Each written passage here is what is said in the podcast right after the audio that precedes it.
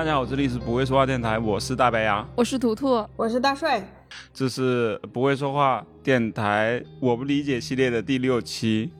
然后这一期我们会聊一个社会事件的话题，这个话题其实有一点沉重。嗯，这个话题大家最近应该在热搜上也有看到，但是它的热搜词后来被替换成了房思琪。嗯，其实这个事件是呃北京的一个艺考机构。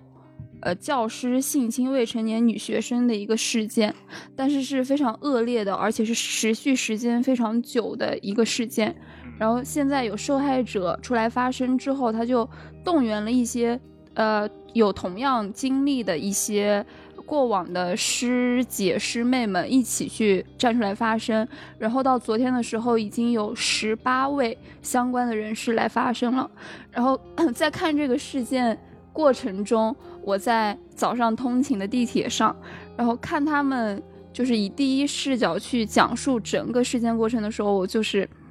太投入了，然后我眼泪就夺眶而出那种，共情能力太强。就是当时正好旁边坐着一个呃中年男性，然后我看的是一个女性被性侵的那种，然后我全身就是有一种不适感，然后有一种很不安全的感觉，然后他坐我旁边，我就一直在往。往另一边躲，我另一边是杆子嘛，我就一直躲，一直躲，然后手和他中间就是放着一个那个雨伞，就随时就很怕他靠近我什么样。他早上过来之后就呃找到我说啊，我们录一期关于这一期的电台吧，然后就关于这个话题的电台嘛。然后我当时有点不理解，我不是说我对这个事件不理解，我就是说就是像类似这种事情，其实过去发生过非常多。对，嗯。然后呢，其实很多时候你发生完之后，很快也就结束了，也没什么，大家也都忘了。你还记得过去以前发生过什么类似事情吗？就是记得。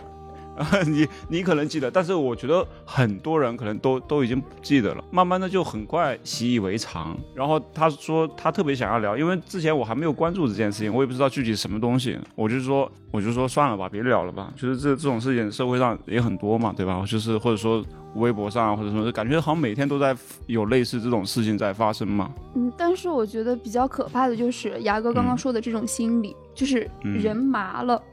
对，就是因为有太多相似的事件，然后他们逐渐不会像我们第一次看到之后带给我们那种冲击感和愤怒，大家慢慢能够习惯这种恶性事件，我觉得这是一个非常不健康的一个社会舆论现象。但是牙哥所谓的说大家习以为常，其实并不是真的习以为常。就这些事件，可能我们现在没办法细数它有。曾经发生过多少起，然后有哪些真的深深的印在我们的心里？但是我觉得这种事件在潜移默化过程中会对，呃，女性的一种心理造成造成非常大的影响。对，就是有，我现在就会对男性，就是特别是中年男性这种，我就会有很大的那种畏惧和不安全感，特别是陌生人，我在公共空间我都会尽量离他们远一点。嗯，就是你那种自我保护的意识肯定会增强，但是你对于这个社会的不安感你也会增强。你不会不会觉得你生活在一个特别安逸的一个正常的工作通勤的路上，你会觉得随时随地都有可能会有类似的情况发生，这是在你潜意识里你就会发生的一些转变。嗯，然后就是因为图图这种坚持，让我感觉，因为他说有必要为此而发声，就是我们现在。做电台其实就是很多时候会有一点点我们自己的一些能量，对吧？就是虽然对对，但是但是我我我觉得我们的发声会给这个事事情或者说给大家带来一些更多的一个讨论或者思考，也是一个好的事情。所以呢，我就觉得我们就决定可以聊一聊这个话题，并且呢，其实在这个中间，我站在男性的这个视角吧，其实也会有很多不理解的一种，会有很多不理解。很会有很多这种心理上的一种不理解，我觉得可能是一种不了解，也不是不理解。对对对对。然后呢，我正好这一期我们也可以呃聊一聊这种这种事情，对于女性，对于男性，他们各自的一种心理到底是一个什么样的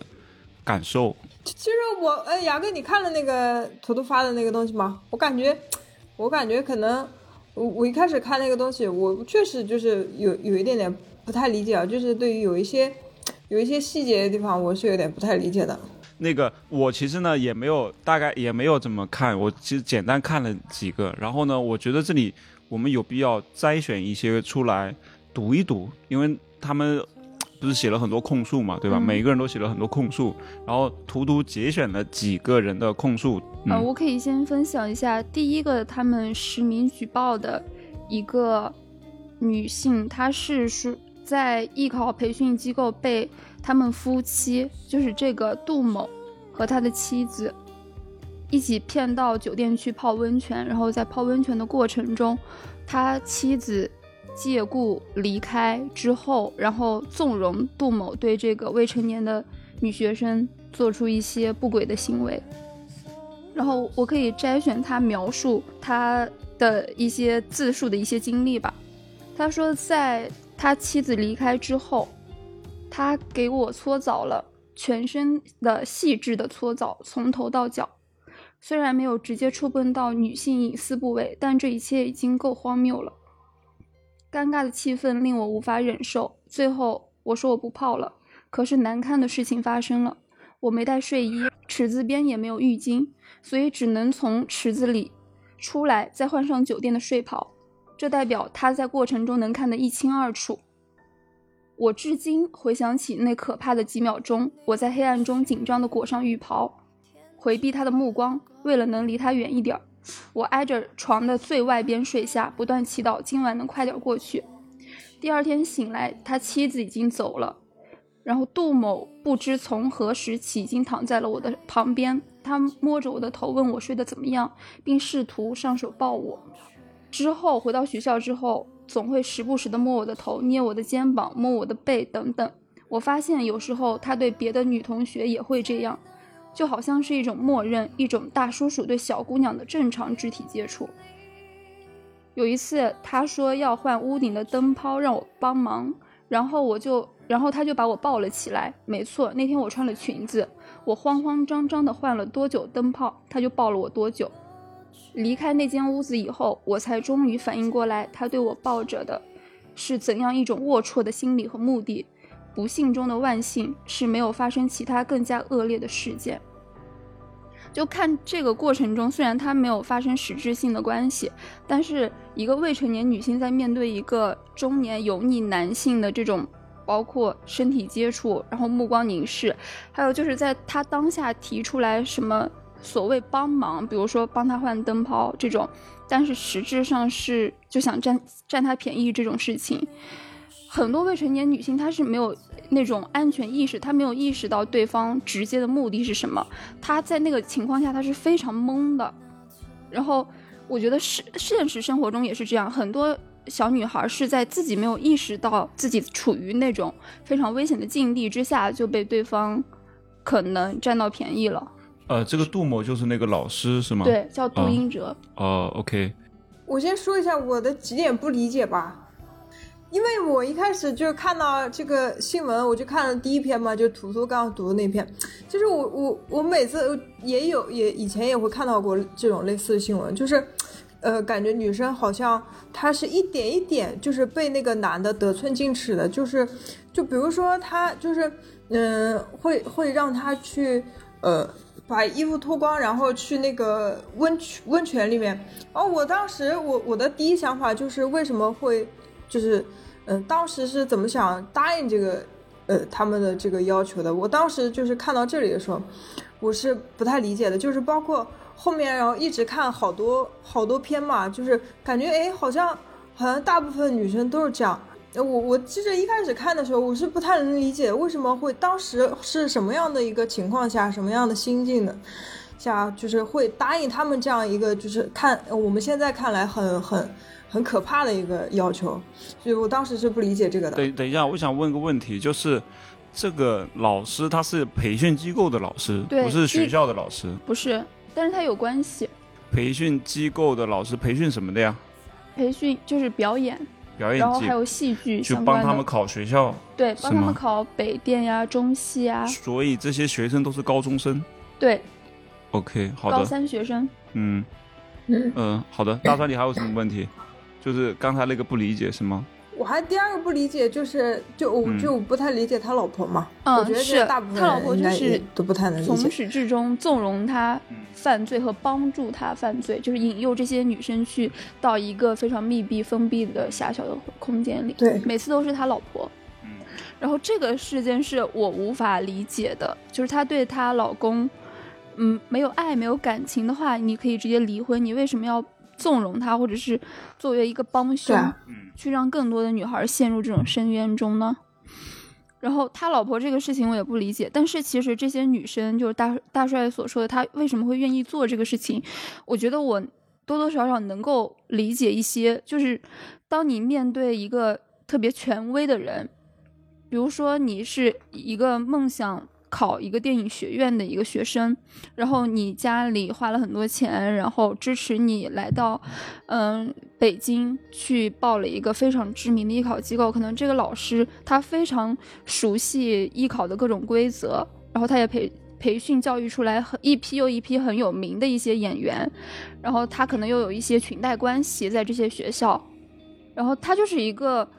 嗯，在你眼里可能是你踏上你梦想之路的一个救命稻草，然后你就会不知不觉会很无条件的去信任他，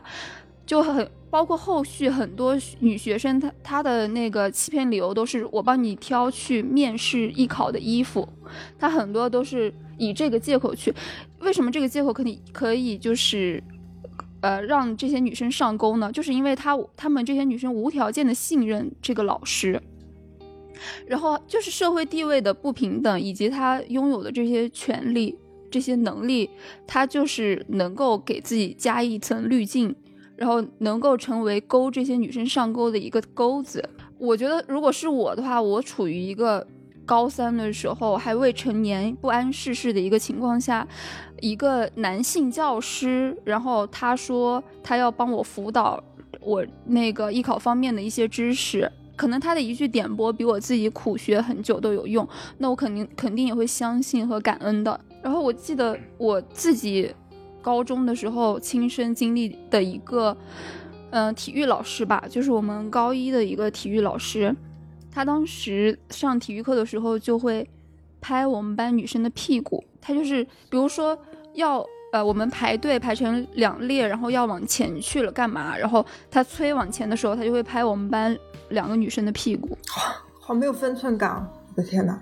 呃，对，当时并不觉得什么，就像那个刚刚那个文章里说，就是像一个大叔叔对一个小姑娘一个很自然的这种嗯关爱的举动一样。当时他做的也很自然，我并不觉得有有什么不妥。但是，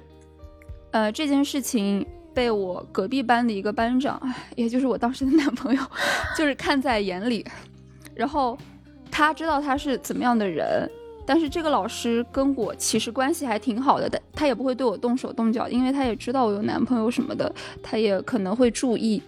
然后可能有时候我和我男朋友一起吃饭，他也还会过来跟我们一起聊天什么的，就看似我们关系很好嘛。然后我男朋友在背后就会提醒我和告诉我这个老师是什么样的人。我当时完全不接受，我觉得我男朋友就是在以最大的恶意去揣测别人。就我当时是真的这样想，嗯我现在想想自己真的很单纯，但是当时我觉得嗯那个老师平常也跟我们关系挺好的呀，说说笑笑的，他对我从来也没有说动手动脚或者怎么样，可能他就有一次是吓唬我，在背后就是开玩笑那种吓唬，然后这样从背后推了我一下的那种，就像朋友之间一样的那种，从背后推一下。但是他确实是拍我们班另外两个女生的屁股，就现在想想，就是可能以我们一个十几岁未成年的小姑娘，当时才十四五岁吧，你会觉得好像是就像爸爸对女儿一样那种感觉。你小时候不会觉得嗯一定要有很大的距离，但是现在以以一个正常成年女性的视角来看，这个行为真的很恶劣。然后后来好像我上高二还是高三的时候，那个呃老师被开除了还是怎么样，我不知道具体发生了什么。所以我非常能共情这个女生的心理，就是她会觉得他们一直跟我，就是这个女生不是一开始跟他们夫妻俩关系都很好嘛，然后就和我当时的处境一样，就是跟老师关系也很好，我会无条件的信任他。然后，但是他在功课上他又是比较能帮助我的，我觉得也挺好的，我就会信任他，跟着他去泡温泉。但是泡温泉之后的事情，我觉得是当时处在那个处境之下，他们劝他，他是属于那种没办法了，就已经走到那一步了，他可能自己也不愿意，但是是被逼着被裹挟到那一步了。当时没办法，非常强硬的去坚持自我了，对，所以他才能陷入一个这样很尴尬、很无助的境地。我跟你们讲，我我看，我就我看到后面几篇，我为什么能就是慢慢有一点理解，就是我我是想到我小时候，就是我不是上小学的时候，我也是在那个英语英语辅导班里面，然后有一个男老师，一个女一一个女老师，他俩也是夫妻。然后那个男老师他是有点残疾的，就小儿麻痹症。然后我们当时就是大家跟他关系都挺好的，然后感觉就是他人就也是那种嬉皮笑脸的感觉。然后他我们我当时在那个上厕所吧，然后他当时就直接就开门进来了，就开就进女生厕所。我当时就感觉哎，好像有点被冒犯到，为什么嗯为什么一个？男的可以进女生厕所，但是但是又想了一下，感觉哎，感觉这个老师好像就是拿我们当朋友，然后就是没有感觉他会有那种恶意或者怎么样，他就把对就把我们当小孩儿，对，就当时他有当时有不舒服，但是你努力，但是你你会有那个呃自我说服的过程，就是你你你努力跟自己说，哎，那个老师其实没有什么坏心思，他其实就是嗯，他可能跟你开个玩笑或者怎么样，但是他。有，就是现在现在想想，他当时很多行为就是确实是很逾矩的，逾逾矩，然后就是他他逾矩，哎哎哎不不管了，就是他他还会就是你上课上的好好的，他会拿他会披着那个衣服嘛，就他自己那个外套，就把举过头顶，然后把你那个头包着。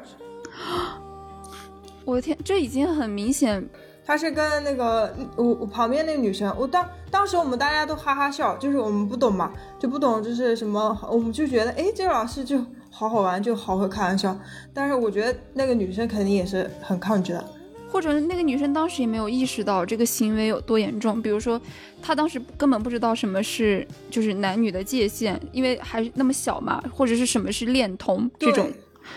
对对，所以我就觉得，我就觉得一切都是因为我们。我们当时心智不够成熟，对，就算我高中的时候没有遇到过，没有在特别遇到过这种事情，但是我我推推及到我小学的那个经历，我感觉应该也是差不多心理，就是就是你可能心里会有抗拒，就感觉有一个男的好像对你做了一些什么，呃，有一点点跟别人不太一样的事情，但是你你又感觉哎，努力说服自己，好像这个男生就是正常的一个举动，就是我感觉也是有。说服自己的一个过程，嗯，因为我看，我看，就是我一开始不知道，我一开始不知道嘛，我我我以为图图让我看那个叫什么房房什么琪，房思琪，对我以为是看他的，然后我就去搜了一下房思琪的那个作者嘛，那个作者不是说就是他他以前也是被那个他的辅导老师对侵犯了，后来后来后来他。就有一个这样的一个行为，就是他努力让自己爱上那个辅导老师，对吧？对，好像调查研究就是百分之多少六十还是百分之多少的被性侵者都会未成年哦，都会慢慢的爱上，就是不断长期去侵犯自己的那个成年人。我我我的理解是这样的啊，就是就就像刚才说的，其实很多时候，哎，你比如像之前红黄蓝幼儿园，嗯，那些老师侵犯儿童。那个首先，儿童本身没有保护的意识，家长也不在身边，嗯，然后老师处于一个绝对的权威的状态，然后凌驾于孩子之上，孩子他这个时候也没有建立起原则和底线，对吧？就像你你在早期的时候，他他进女厕所，你觉得哎这是底线吗？你可能好像觉得这这个底线非常的模糊，或者说你会觉得。权威的那个人，更强势的那个人，他决定了那个规则和底线在哪里，嗯，你就会认同他，然后大家都认同，你的同学也认同，也觉得没什么，你也觉得没什么。但等你慢慢长大成熟之后，你会发现，成人的世界不是那个样子的，成年人的世界它是有一个非常清晰的规则，那个规则。跟儿童的那个规则是，那个底线是更高的，对吧？所以，所以首先我觉得，一是杜英哲他是有他自己的一个特权，因为很所有学生来他这里怎么样，他就是想要升学，就只有这一个目的。对而他可以拿捏这些学生，对然后这些学生虽然已经处于高中状态了，但是呢，还没有建立起就是正确的人生观，或者说他那个原则底线还没有就是那么呃清晰明了。很多时候他的底线会被压迫，嗯，然后处于那样的环境，大家都那样的，就感觉没什么。这也是娱乐圈的娱乐圈为什么这么乱的，我觉得根源在这儿，对，知道吧？就是底线被压得更低了。对，就是好像觉得做演艺的，或者说做一些影视的，对吧？就是可能在人男女关系方面，就可能从一开始就就大家就就感觉好像是可以怎么样的更 open 的，更 open 一点的，应该更开放一点，因为你接下来你要做学演绎嘛，对吧？你不得，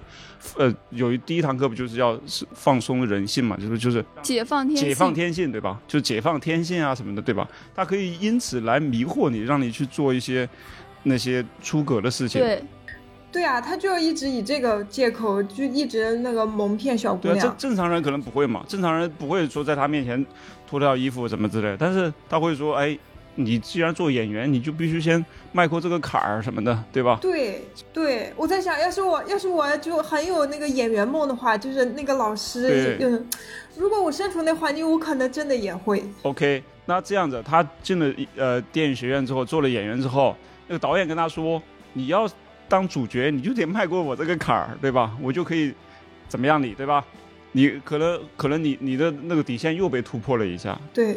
这个底线是一层一层被突破的，而且我感觉还不仅仅是呃像电影电影啊娱乐圈这个行业，我之前也听过一些朋友，比如就我一个朋友啊，他在呃怎么说呢某啊某啊上班。这个已经很明显了吧？在某啊上班，你知道吧？就是他们里面不都是分级别的嘛，对吧？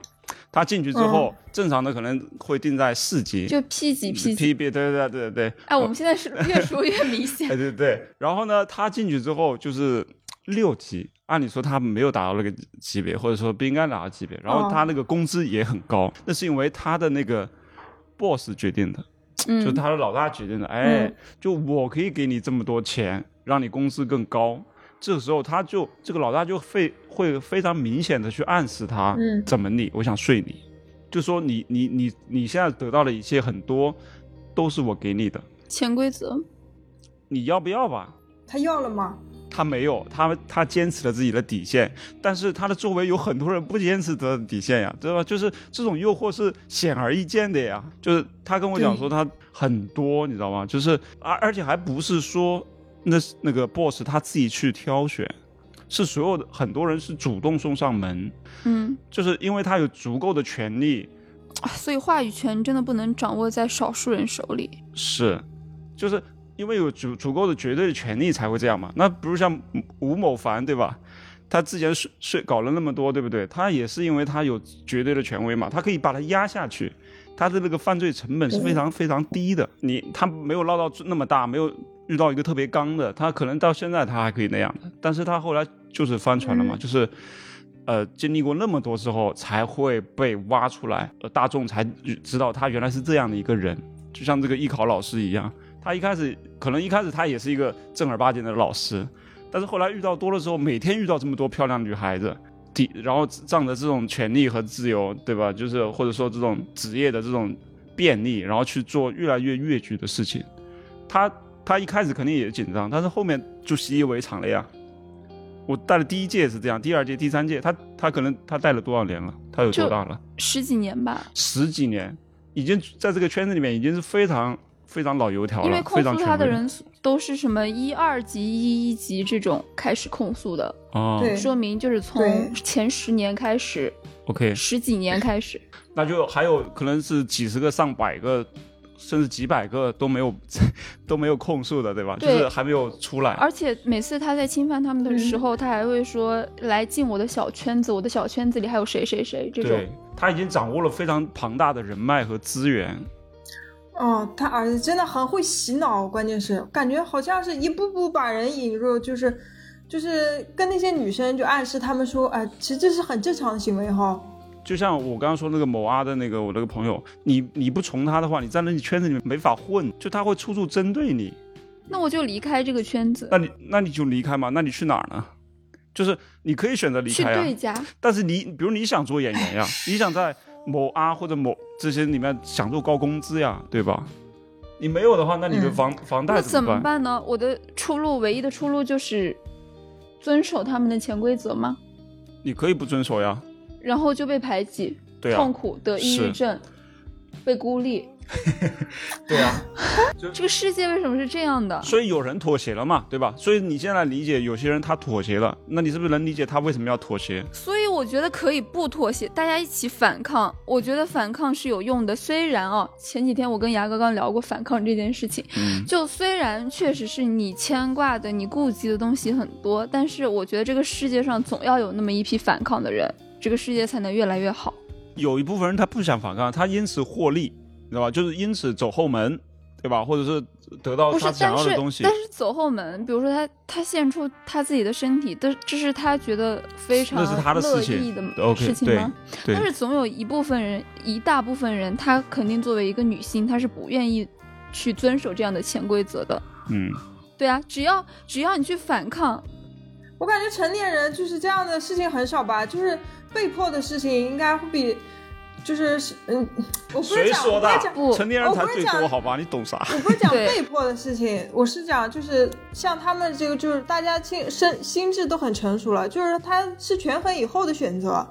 但是就是像刚刚我们说的那种事情，大部分都是发生在那种就是要么未成年年，那种年纪，就是就被洗脑的很严重。我觉得像我们这样就是已经进入职场的人，其实他他已经知道是非了，就是他知道自自己就是在出卖身体嘛。他会权衡，他权衡了以后，他选择这样的，他做出这样的选择，那他就是他要为自己负责。对，对，对，但是未成年人很多都是他不是主观的去选择这条路，他是被迫、所以被这两个是被引诱、是有很大的诱。奸。对，就是这个，这个，就这个影响是非常非常恶劣的。就是你如果从小就被老师这样对待过，到你后面的人生，或者说你对待爱情，你在恋爱，你在成立家庭，就是影响会价值观、人人生观会造成非常大的一个影响。嗯，像这个高中的演艺这些艺考的学生，对吧？他一开始刚进这个演艺圈，他就啊经历这样的事情，那他后面他就放了，就感觉好像就该这样，对吧？就是人生观，就是这个，就他建立这样的一个价值观了。那你后面就是就凡事都，对吧？能找到那个掌握权力的人，然后用自己的某些东西去怎样或什么的，对吧？就是他。嗯有些人会被裹挟，有些人可能就是愿意的，有但是有大部分人可能是被裹挟的，你没有办法，然后最后就是劣币驱逐良币，对吧？就是你没法在圈里面去混。而且我感觉就是，就你们嗯有没有发现，就是只要爆出来的那种就是性侵的新闻啊，就大部分都是老师。对，然后都是 PUA，对对对，就是呃之前。我们学校就我们巢湖学院，是不能讲名字？就我 我刚进去的时候，就听学长学姐呃说，就有一个老师是因为呃对学生性骚扰，然后后来被开除，呃是被呃处分了还是什么？就是这个事情闹得还蛮大的。然后到我那到我上学的那一届的时候，我们有一个老师是教美术的。他也是，就是对我们隔壁班的女生，就是也进行性骚扰，就是就是语言性骚扰，还有那个肢体性骚扰，然后最后也被处分了。我觉得，我觉我觉得老师这个行业是最容易就是去去洗脑女学生，然后对是最好下手的一个职业了。对，一个是他本来身份，就是作为一个老师，他本来就是在给你灌输一些思想，然后一个就是价价值年龄的不平等，我们处于一个十几岁、二十岁。高中、大学的年纪，然后他们处于一个已经步入社会十几、二十几年的一个状态，然后他们可能觉得同龄的女女人看够了，然后每天又面对着这么多小姑娘如花似玉的，他们肯定会 容易动那种心思。所以，哎，所以我觉得真的很可怕。就我们我们国家就有这样的这样一群老师，真的，因为就小孩儿他是不是我们国家，每个国家都哦，有。对，每个国家都是，就感觉小孩儿他是一群心智 心智最单纯的人嘛，就是感觉好像在自己的世界里没有碰到过险恶的东西，对。感，觉老师就是他们最容易就信任的。对，然后结果哎就被老师这样，而且老师是给他们就是去去建立一个完整的一个心智体系的人，就完整的感情观，他们都在塑造的过程中就被老师去扭曲，就感觉就整个哎，反正很可怕。我们这里不是说所有老师啊，就是部分老师，对吧？大家就就听要听清楚了，就是有一些那种变态的老师，喜欢 PUA 的老师，对吧？确实有有一部分，因为他跟学生他处处于一个居高临下的状态，对，他一直在说教你，对吧？然后你这时候心智不成熟的时候，他说什么你就信他，然后他就可以灌输他自己一些猥琐的思想，或者说一些这种，或者说一些越矩的行动。然后这时候你你还没法反抗，你会被笼罩在那种阴影下，因为你在学校你你是无助的呀，就像校园暴力一样，就是很多事情你你没办法，你的家人也帮不了你，你的朋友可能也帮不了你，对吧？这因为他他是绝对的一个压制的一个状态，那这个时候你又要学习，对吧？你又处于一个身心成长的一个阶段，就会非常非常难。那如果这样的怎么办呢？我觉得一个是家长。要非常注意，我为什么要非常强力的说我们有责任去把这个事情帮助扩散开来呢？我觉得就是在这个过程中，可能很多现在是高三艺考生的那些家长看到这个新闻，他们在筛选这些学校机构的过程中，他们会更用心的去做一些背调、去研究，可能会帮助自己的女儿去避免一个这样的困境。然后我觉得家长从小。对于孩子这种就自我保护意识、自我意识的树立是非常重要的。这里我就要说一个，就是在我成长过程中给我造成了一定影响的一个，呃，班主任吧。就是当时我是刚转转学过去那个班级，然后当时就有几个男生混混一样的，然后他们在一下课就会过来，就是招惹我那种嘛。嗯。然后我们当时的那个班主任就。把我叫到办公室里，然后说谁谁谁谁谁谁下课是不是，呃，一直去找你？我说是，他说，你别理他们呀。然后我说我我没有主动理他们呀。他说那他为什么不去找谁谁谁？就举了一个我们班另一个呃学习很好的，然后看上去三好学生那种女生嘛。嗯。然后她她就是以一个这样的一个。理论来去绑架我，就是让我感觉好像真的是我的问题吗？其实我在过程中完全没有去招惹她，我只是一个刚转过来的一个女生，我学校里就班级里也没有任何认识的人，嗯，然后被几个混混男生每天下课下学追着骚扰，我已经觉得很困扰了。然后这个老师还会觉得好像是我在做了什么来来引诱他们，或者这样，就给你一种这样。对，对于女学生这样的羞辱，这是典型的强盗逻辑，知道吧？对啊，就是大家一直说苍蝇不叮无缝的蛋，这这是苍蝇的问题，不是蛋的问题，你明白吗？是苍蝇，因为有苍蝇，你应该去消灭苍蝇。我就是很吸引人，你明白吗？这是没办法的。然后这个时候他就是来找我了，那个家伙他不吸引他是因为他丑，就是这么简单。对不对？或者说他对他不感兴趣，所以才不招惹他的。老师很多时候就是，他就是想 PUA 你，就是想告诉你说让你收敛一点或者怎么样，就是。对，可是我并没有张扬。对啊，而且你就算张扬又怎么样呢？美丽的女子嘛，对吧？对啊，对啊，张扬怎么了？对啊。我我觉得现在网上就有两两种很扭曲的言论，一种就是受害者有罪论嘛，就是比如说那些呃受到性侵的女生，她们就会觉得她们穿的比较少，或者是什么，她们太有魅力了，或者怎么样，就是这是一种言论。还有一种就是就是受害者不完美的，就是不完美受害者的那个言论嘛，就是为什么说呃我没我我就是受害者，你管我我有什么为什么其他的？那些就是不好的行为啊，或者是怎么样？那在这件事情上，我就是受害者。那有些人总喜欢去挖一些受害者，他呃，他可能他以前做过一些，就我们觉得他他也不是什么好东西，是吧？挖一些什么黑料啊，什么之类的。对啊，问题是我当时处于那样的环境下，我就觉得我倒是没有说自我怀疑，可能是因为我父母从小的教育让我坚定了我做什么事情是对的，什么事情跟我有关，什么事情跟我无关，然后。完了，他就跟我的家长反映说，啊，某个男生可能会每天给我发消息或者怎么样。那我爸妈是很尊重我的，然后我也很早就用上自己的手机了。然后完了，他就是相当于跟家长打报告，然后说这件事情。然后我爸妈没有并没有像其他家长一样，可能就是说你呃不要私下跟男生接触太多，或者怎么怎么样。他们把你手机收了什么对他们之类的这种这种言论都没有。他们在某一天中午，我放学之后，然后嗯。把车停到了我们家楼下，没有上楼，就说，呃，我们两个跟你聊一聊。我说怎么了？他说你们班谁谁谁最近是不是，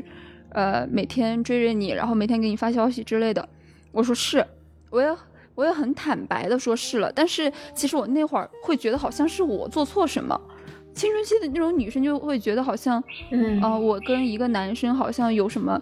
接接触或者是怎么样，然后被家长发现了，好像嗯我就很羞耻，我本能的会有那种感觉。但是我跟我爸妈又是比较坦诚的，我就跟他们说是，我很怕他们接下来会批评我，或者是没收我手机之类的。让他们说，那你有没有回应他呢？我说我没有。然后我妈说，你不理他就对了。我爸我妈当时跟我说，他喜欢你是他的事情，跟你没有关系。就我觉得我爸妈的这种处理方式，就会让我的内心，就是十三、十四四岁左右吧的一个小姑娘，她会坚定的相信自己没有做错任何事情，然后错的一定是别人。就这种意识，然后慢慢在你成长过程中，你就会越来越坚定的有自己的底线和原则。对，你会你就会建建立正确的一个一个三观或者是感情观吧，就是就不会走歪路，不会说别人轻易的跟你说什么东西就会被带偏的所以。就是在感情中，你也不容易被 PUA。其实说白了，他的对对感情，他对你的付出什么的，说白了也是他的事情。你不需要一定要对为一个人对你的感情、为你对你的付出去买单。如果你自己没有给他回应，没有接受他的话，所以我到现在都是这样。就所以，所以父母的支持和理解是基石，就是你你能相信自己的一个基石，因为你本来没原则没建立起来嘛，你的人生观没有建立起来之后，对吧？如果父母不支持你，你就会怀疑那个是不是对的还是错的。对那如果如果父母觉得说你就不应该跟怎么样，或者严厉批评你的时候，那你这个时候说不定就会有逆反的心理，对吧？或者说感觉被冤枉了，嗯我可能也没做什么，对吧？然后你还要批评我什么之类的，就是那这时候而我就想做什么。对，反而我觉得我就得给你整点整点花样出来，对吧？就是你不理解自己的孩子，这时候他就之间就很难建立起一种信任了。那他这时候还能靠谁呢？他只能靠他自己了，对吧？或者靠他的朋友，或者靠那个男的，或可能嗯会想嗯就是被带偏了。那就是很多心里话可能就不会跟你再讲了，不会跟在跟父母嗯或者老师讲了，老师也靠不住，对吧？这那这个时候就、就非常的孤独，非常的无助，就是会就是随风而飘，这这那现在大环境，我就感觉现在大环境吧，就是大家就嗯，父母就不就不会说，嗯，大部分父母都会像坨坨父母一样，嗯就是会主动去讲这些东西。就我感觉，大部分父母他对于性教育的意识很淡薄的，就是那个房思琪的那个作者嘛，他不他不是就他就嗯发生了那件事情以后，他很久以后跟他问他妈妈，他就说，嗯，你我们家什么都有，为什么就没有性教育？他妈妈就说，嗯、性教育应该在性关系发生的那一段时间才才应该有，就是就是说，嗯，意思就是等你成年以后，你才需要了解这些东西，在你小的时候根本不需要了解这些东西。然后他就说，呃他就把他自己的一经历，就是换了一种说法跟他妈妈说嘛，他就说那那是那个女生犯贱啊，啊。然，后嗯，我就觉得，对，有很多父母就真的他是没有那种意识的，就是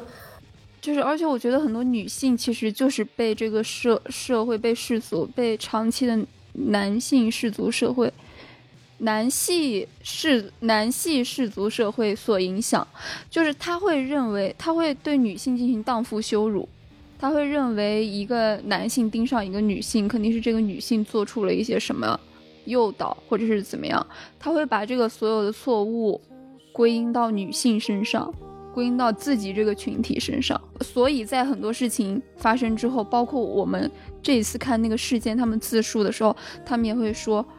呃，他们在十七岁未成年的时候，也会怀疑是不是自己太犯贱，自己为什么要听他的话，跟着他去上面那个房间，自己为什么全全程没有过反抗和保护自己的意识，嗯嗯他们会有这种自我怀疑，即使是自己已经受到伤害。他们依然会有这种心理，这是非常非常不健康、不正常，但是社会长久以来形成的这样一个非常固化的思维。对，就是就是刚才那个性教育的，你没有，首先你没有性教育的情况下，这个时候你就很难分辨男女之间这个这个界限在哪，就是他怎么你了，你就感觉自己应该会处于一个被性侵的一个状态，对对吧？然后很多很容易被随波逐流，然后还有就是这些孩子他们都是呃孤身一人去北京，对吧？对，那这时候就。那还能跟还能怎么地呢？对吧？就是她周围也是同样的小姑娘，对吧？对，其中其中有一个姑娘就是孤身一人去北京，然后她在这个过程中就是坚定的拒绝了杜英哲，但是因此被杜英哲煽动，其他老师和学生孤立她，然后对她进行校园暴力，嗯，然后各种包括一些传闻谣言的一些羞辱，就是在过程中被 PUA，然后最后没有去考成试，嗯。对，但是所比较庆幸的是，他的妈妈其实，呃，就是他从那个学校躲出去了嘛，从学校那个艺考机构的宿舍躲出去，在朋友家住了两个礼拜，但是他没有和他。妈坦诚这个过程，因为我觉得这个时候很多事情没办法跟妈妈开口吧，可能他们跟父母的关系，但是他妈也没知知道，其实他那那段时间已经不在学校了，而且那个杜英哲还打电话就是诬告了他，说是他不认真学习这种，但是他妈并没有因此去直接指责他、控诉他，就装作不知道这件事情发生，然后尊重这个女生的一个选择，我觉得这个也对，这个也很难得，嗯，我觉得挺好的。嗯，这就是因为我觉得，我我看到这个，我我我当时也就很触动。我觉得就是，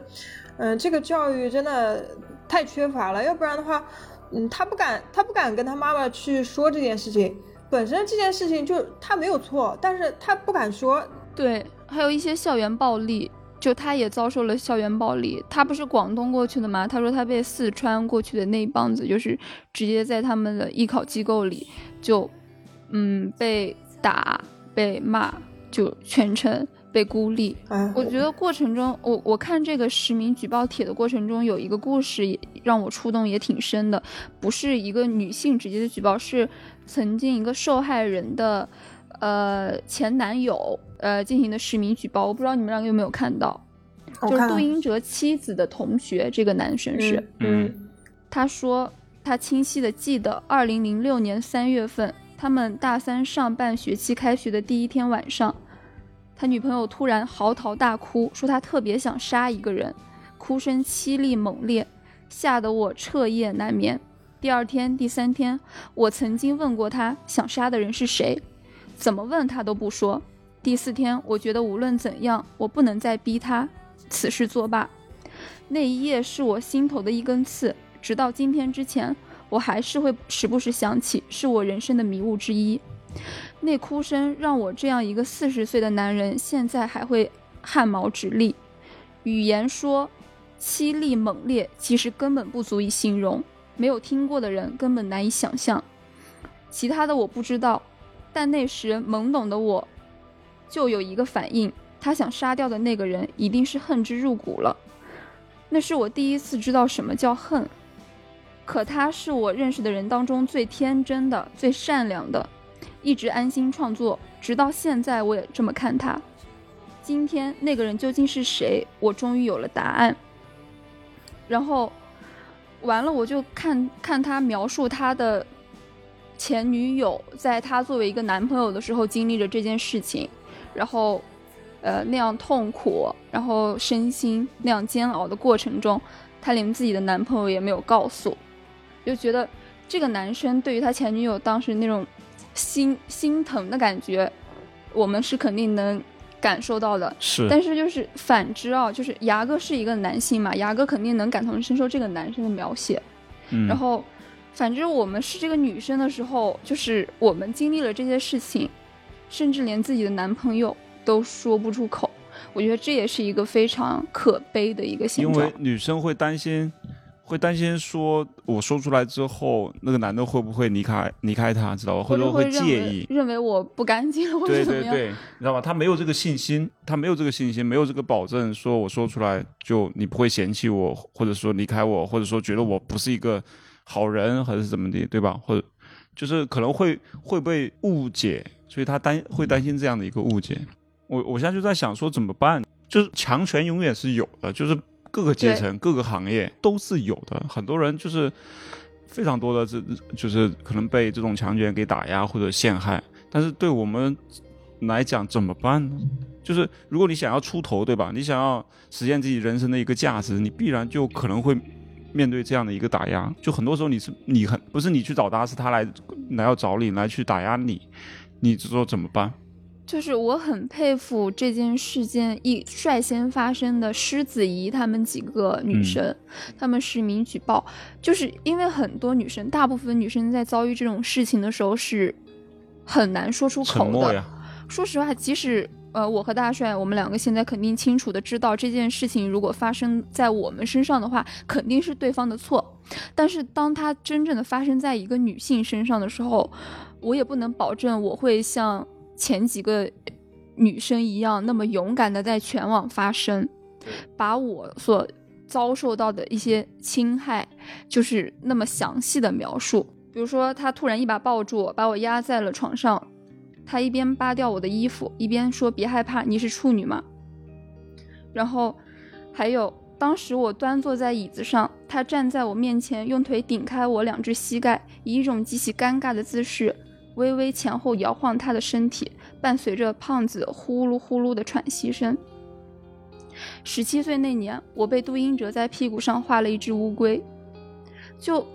我看这些东西的时候，我真的能感同身受他们这些女生的无力。但是我更震撼的是，他们这些站出来实名去举报。报出来自己是几几级，哪个学校哪个专业的学生，谁谁谁，我真的很佩服这些有勇气站出来的人。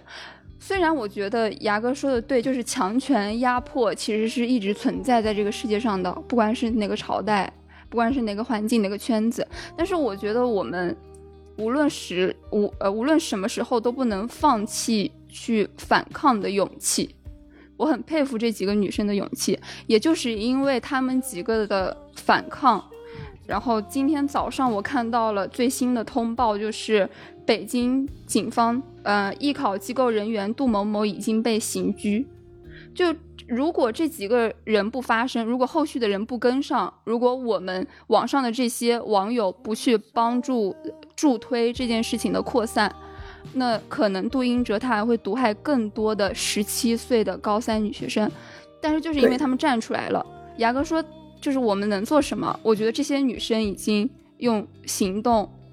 证明了，然后警方也用行动证明了，就是你们不是说势单力薄，你们不是一个人，这个社会还是有公平和正义在的，我们还是会就是为你们去撑腰的。哎，我觉得现在网络环境就是。呃，这么发达有一点，也也有一点好处，就是这，就是，嗯，它能让反抗就越来越有有用了，有用，对对，就以就以前可能嗯女生一些女生去发声，可能根本就没有人在乎，或者是她动动摇不了，你可能你可能只能去上访，对吧？就是对去上访，上访也就。没没人能路过的人才能看到哦，他在上访，但是在网上或者这个全全国人民都不知道你在上访，就是，或者是很多人就是他，就你光靠嘴说，或者是面对面嘴说，就是没有没有下面很多人评论的支持，你根本就不敢去发声，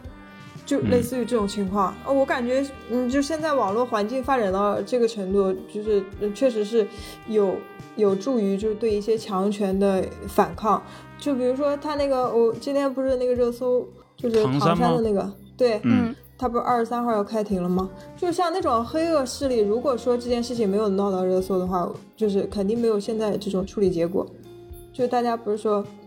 哎，这个声音这么大，然后他们肯定就不能就是官官相护了嘛？对，我就觉得，我就觉得像这种也是有好处的。对我其实，如果我站在父母的角度去想的话，我在想怎么办？如果我的闺女、我的儿子遇到类似这样的事情，我我怎么去帮他，或者说怎么避免这件事情的发生？首先，可能你确实要能保证或者说保持跟他的一个沟通，他要愿意跟你沟通，他得相信你，嗯。孩子得相信你，才能可能跟你讲实话，或者他在学校被欺负了，被老师欺负了，还是说被培训机构谁谁谁欺负了，对吧？这个时候他愿意跟你讲出来，这个一定嗯。是你跟他之间长期建立了一个呃交流的，就是沟通的一个渠道，就你你俩之间是沟通这个渠道是畅通的，一直畅通，可能从小慢慢就就在畅通。对，我记得就是我自己亲身经历，就是我也是我中学的时候，呃，我们班就是有一批混混女生，然后我当时是那种跟嗯好学生也玩，然后跟差学生也玩，跟混混也玩的那种，就大家关系都还行。然后他们几个就仗着他们跟我还挺熟的，呃，我是英语课代表，他们就是每次都不想写那个英语作业嘛，然后交过去，如果我不跟老师报的话，老师也不会自己数。嗯，但是一次两次我 OK，但是你一直这样的话，你也知道我肯定是不可能去 包庇他，我也不是一个这样的人。嗯我从小就也比较强硬，然后我就我说不行，如果你呃你不交的话，那我这个名字我是一定会报上去的。我第三次我就没有给他机会，然后他就因此他是混几个混混女生嘛，因此他有可能在学校里面，呃，可能跟跟你擦肩而过的时候，他会撞一下你那种。嗯就是那种行为上故意故意嗯挑衅，然后我忍不了了。但是你知道青春期的这种，呃，男生女生他解决问题的方式有时候很单一，为什么会打架呢？就是暴力我我当时原始的本能。对，因为因为我当时就是几个呃哥哥呀什么的，就是就是那种堂哥嘛，也是混混什么的。就如果我要是找人搞定这种事情，比如说或者把他揍一顿的话，这这个事情也能解决。我当时就脑子里闪过这个念头，我甚至已经给我堂哥发消息了。但后来我就觉得，哎呀，我当我当时就是我内心的那种忐忑和纠结，我到现在都能想起来，我就是无有点无手足无措那种感觉。后来我刚坐在电脑前跟我堂哥发完消息之后，我又我就去犹豫了一下，跟我妈说了这件事情。嗯然后跟我妈说了之后，我妈又反映给老师，然后老师去跟他们沟通之后，他们也没有再找我麻烦，或者是没有再有肢体上的这种，然后就很简单。其实你跟父母沟通一下，然后父母用他们成年人的方式去帮你解决一下，其实这个事情就过去了。嗯呃我当时就是，如果采取另一种方式的话，可能会更不好，影响更不好嘛。对，嗯然后我刚刚说的第一点就是要保持跟孩子的一个沟通，然后第二点其实就是说要建，还是要跟他建立起一个正确的人生的呃价值观和是三观啊这些，就是这个也是从小就要建立的，比如他。可以跟谁玩儿，对吧？就是他的朋友圈，他的那些，就是比如我儿子，很多时候他也会有很多自己的同学或者朋友，你会发现，就是他也不是说，呃，需要跟所有人玩到一块儿去。一开始我会觉得说，你以后在社会上可能会遇到各种各样的人，所以你要学会跟各种各样的人去打交道什么之类的。但是后来我发现，就是有些人你真的不用跟他打交道，知道吧？就是、嗯因为就是他他三观不正，他突破你的底线、突破原则的时候，你就不用跟他打交道了，你可以远离他，因为你们就不是一类人。所以从一开始就是让孩子慢慢的建立起这种的判断的一个标准，自己的底线在哪儿，价值观、性教育，对吧？道德底线这些，从一开始你因为你你先确保你能交流，交流之后你就可以把这种大人的这种正确的价值观、道德底线传输给孩子，让他有一个判断的一个标准，不至于说呃到了十八岁成年之后才慢慢呃依稀觉得哦我我那时候才感受到不应该那样子或者什么的，对吧？那都已经晚了呀，对不对？所以从一开始的时候就就得从书上面对吧？从言行教育方面，从建立朋友圈方面，就是得建立起一个正确的价值观，然后就是不要想着说要走。怎么讲呢？也不是说要去对抗强权吧，就是说你选择一个自己的舒适的成长的道路，或者是人生的一个方向吧。这个这个其实很难很难讲清楚。比如像艺考这个东西，对吧？就是你去他那个学校，OK，也是可能是一个捷径，他有自己的资源可以让你很快速的进去，对吧？如果你你确定那个是一个黑学校，或者说是一个就是会影响到你的学校，你你可能第一天你不知道，但你就进去之后，你你的孩子有一个正确的价值观，你看到那些状况之后，你可能就会告诉父母说这这里可能不太行，那这个时候你就撤嘛，对吧？你就你就远离那些，因为那些人的操作方式什么的，就是或者说那种价值观底线啊，是完全不是不是你能接受的东西。那这时候你就撤，你换个地方，换个正规的，对吧？或者换一个就是可能你能接受的一个环境去生存。你没必要适应那样的环境，你需要找到一个自己的一个生活的环境和节奏吧，对吧？其实，其实艺考的环境，牙哥说起来了，就是我高三的时候，身边有的朋友不是也是艺考生吗？他们在高二暑假开始到高三寒假艺考，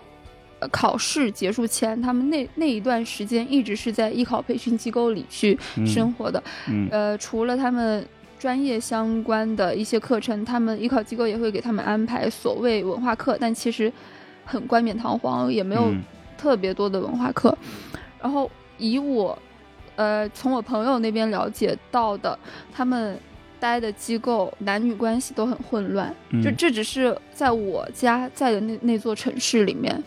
我觉得可能见微知著吧。包括现现在爆出来的北京，其实它也是有类似的状况。当时他们就说，嗯，可能某个老师，艺考培训机构的老师，可能也是大学生，就过来兼职，然后又跟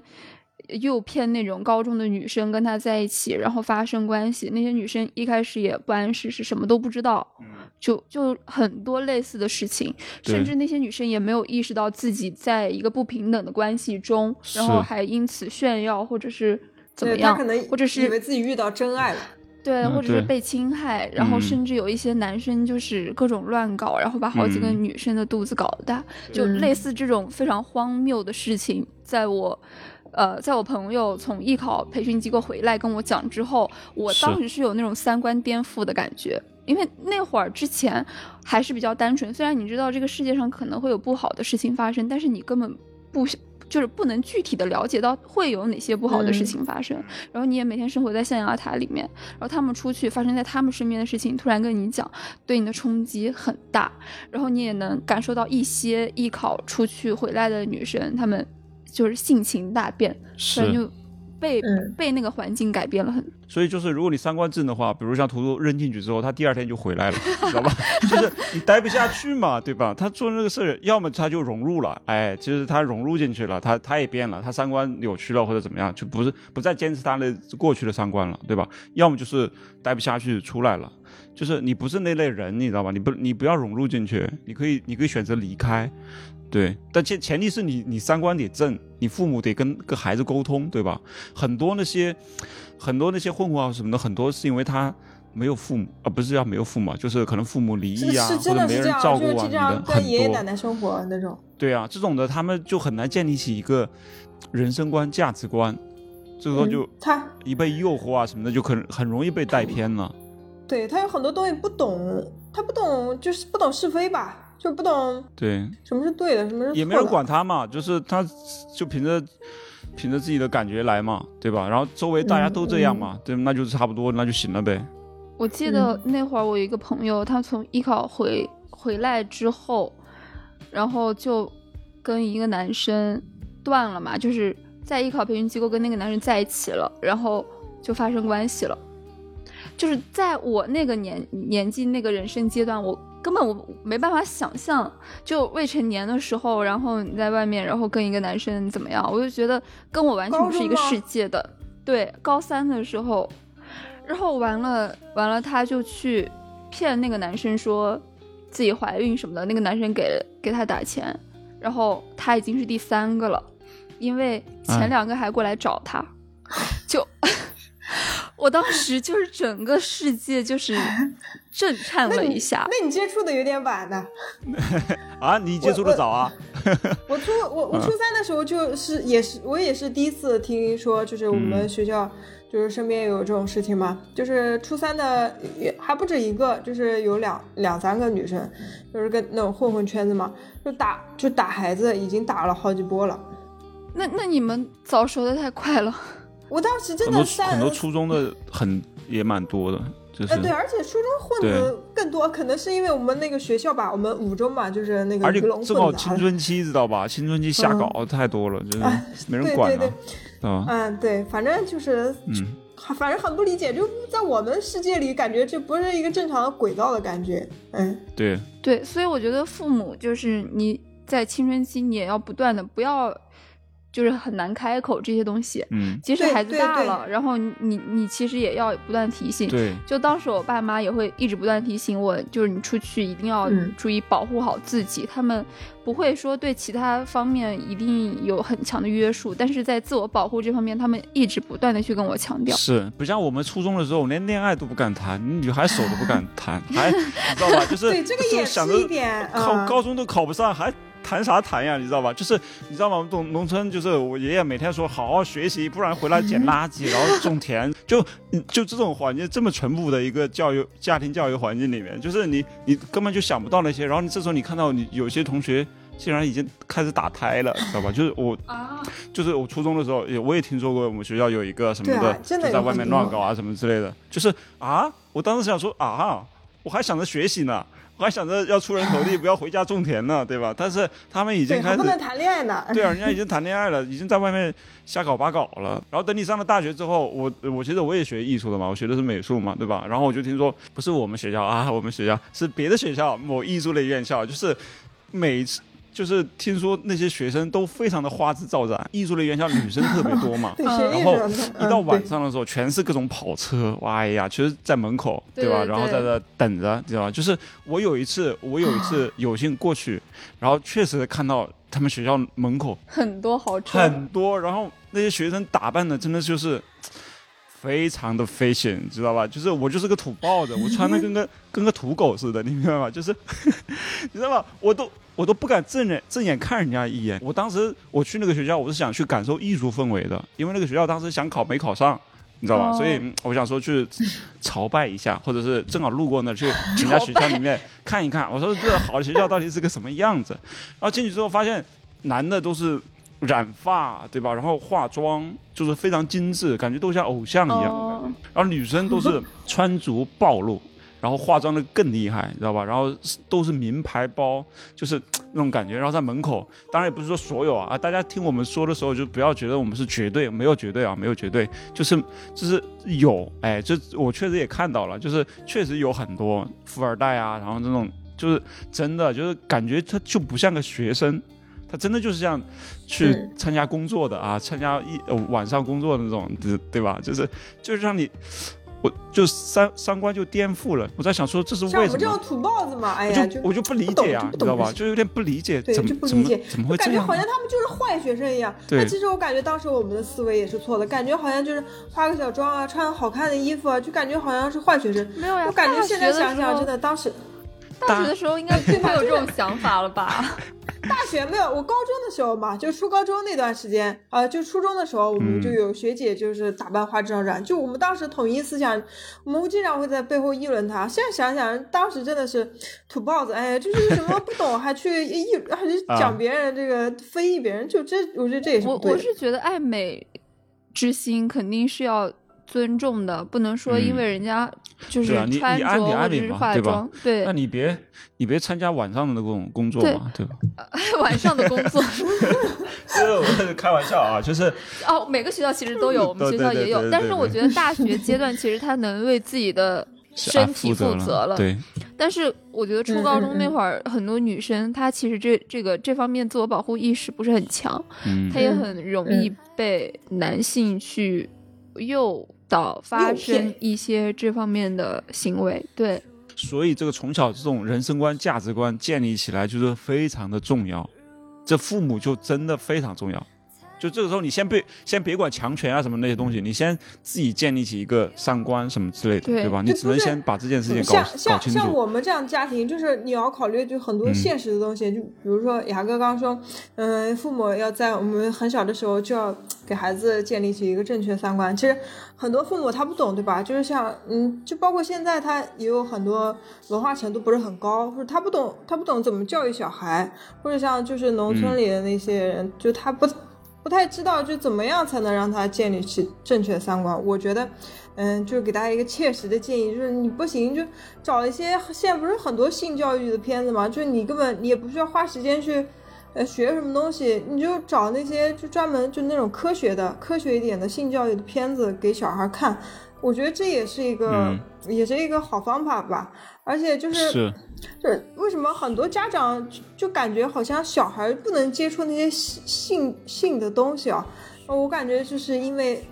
他们就大家都以为好像小孩就没有性这个概念了，但其实我感就在我这观念里不是，就是就是对，就从我从我我们从小就有，对我们从小嗯就有，但是好像家长就会觉得小小孩你给他看那些性教育的东西，不就是给他灌输了这些东西，给他学坏了吗？但其实其实就觉得是色情，对吧？是黄色的，对？其实就是身体本来他没有这这个概念，我给他看了，好像就是那我让他学坏了感觉，但其实不是，其实小孩儿，我感觉这是人的天性吧，从刚出生其实就有已经有那个性的概念了，就是对，嗯，就是就从我们自从我自己小时候，就是我们周周围的环境啊因为你你这时候你不你不告诉他的时候，他就是个动物。呃，怎么讲呢？就是他没有那个男女性别意识的时候，他他就是一个最原始的动物的状态。对他他会有这个动物也会有性性别他意识他，只能跟着本能来，他没有道德，没有约束，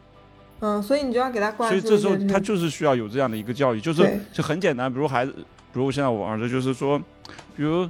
别人不能碰你的某些隐私的位置嘛，就这个很直接的这种东西，嗯就是告诉他哪些方面不能，哪些东西不能做，别人不能做，对吧？你不能在别人面前暴露什么什么东西隐私的部位，就或者说别人不能碰你那些，别人不能怎么样你那些，你这个时候其实就可以很清楚的告诉他。然后你也不能怎么样对。我也我也，但我也不能对，对，就 是我觉得对于男生的教育真的更要抓严，就是你对女生你不能怎么怎么样。对，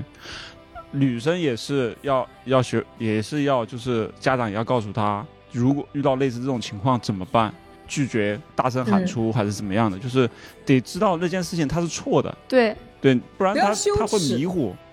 对，不要羞耻，大胆的说出来，跟父母讲什么的都没问题，让他给让他知道这件事情得得跟你沟通，嗯。得，告诉你或者呃什么，我觉对吧？自己有得最惨的个简单的判断。我觉得最嗯。惨的就是这种事情发生以后，呃，绝大部分女生都是很孤独的，就是一个人在承受这件事情，这个是最惨的，就感觉对又绝望又孤独。哎，他没办法去跟至亲开口，也没办法跟朋友开口。就因为父母不讲这件事情嘛，你如果讲性教育这件事情，他可能也就好意思跟你开口了，也愿意跟你嗯开口了。对，对，是这样。还有就是，我觉得非要非常强调一点，就是不管是我们现在成年了，还是说未成年的这些朋友，就是你一定要坚定自己内心所认为正确的事情，不能被别人 PUA，不能对在发生被侵害的事呃事实之后，你还自我怀疑、自我嗯 PUA，、嗯，对，自我意识非常非常重要。对你，你你就是做好你自己，我觉得，或者说我们尽我们能尽的那个那个力气，对吧？比如我们录一期电台去号召大家，或者是发说出我们的声音，这是我们能做的事情，对吧？另外一个就是我们做，把我们自己的孩子，把我们自己的朋友或者是家人，对，照顾好自己的孩子。对阴暗的东西总确实总是存在，我们不能相信这个整个社会都是阴暗的，对吧？它一定是有光明的部分。所以我就说，就不能因为因为阴暗，你就一直就认为整个社会都是阴暗就是也不行。这种事情吧，就是他没有英雄去拯救，只能靠我们，就是每个小的人物，就是大家都去才能改变改变嘛。这种事，情，包括那些受害的女生，我们也希望她能慢慢的走出这种阴霾。对，我是我是觉得没必要用别人的错误来惩罚自己。对对对对对，是。还有还有一点就是，我我我是觉得就，我有的时候会感觉美国他们那种环境，就是反而会性开放程度高的时候啊，就是大家就有一些呃被侵犯的女生，她嗯、更能想得开，就是她会觉得，就我觉得性侵这件事情，嗯，不是一不是一种就是呃羞耻到要你命的事情，就就觉得好像自己不干净了，就不应该再生活了，对吧？或者说自己前途一片一片阴暗什么之类的，对吧？就是感觉好像是别人的错误要让自己承担一辈子，对吧？就是这种对，我觉得很难，我觉得很难，就很多时候是心理障碍。对，就是我们没有经历过他们经历的那些事情，我们不知道那个处境有多绝望。我看这些文字的时候，我都会就是眼泪流出来，我都会感受到他们的绝望。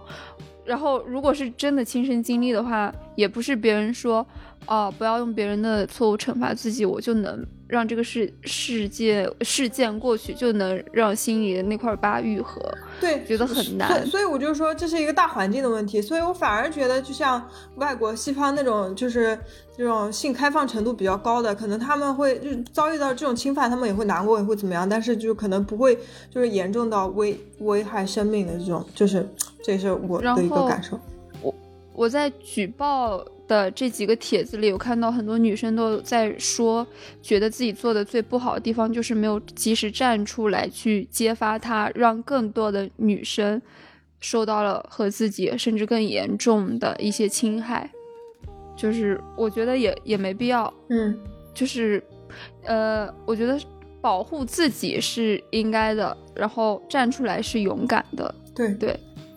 就是没有什么对错嘛，就是嗯，大家都提倡就要勇敢站出来，但是有些人他就是就是心里他很很难去过过过得去这道坎，所以就是我觉得他这样也是没没错的。好的好的，那我们这期就到这里吧，欢迎大家收听、订阅、转发、评论我们的节目。呃，我是大白牙，我是图图，我是大帅，拜拜，拜拜，拜拜。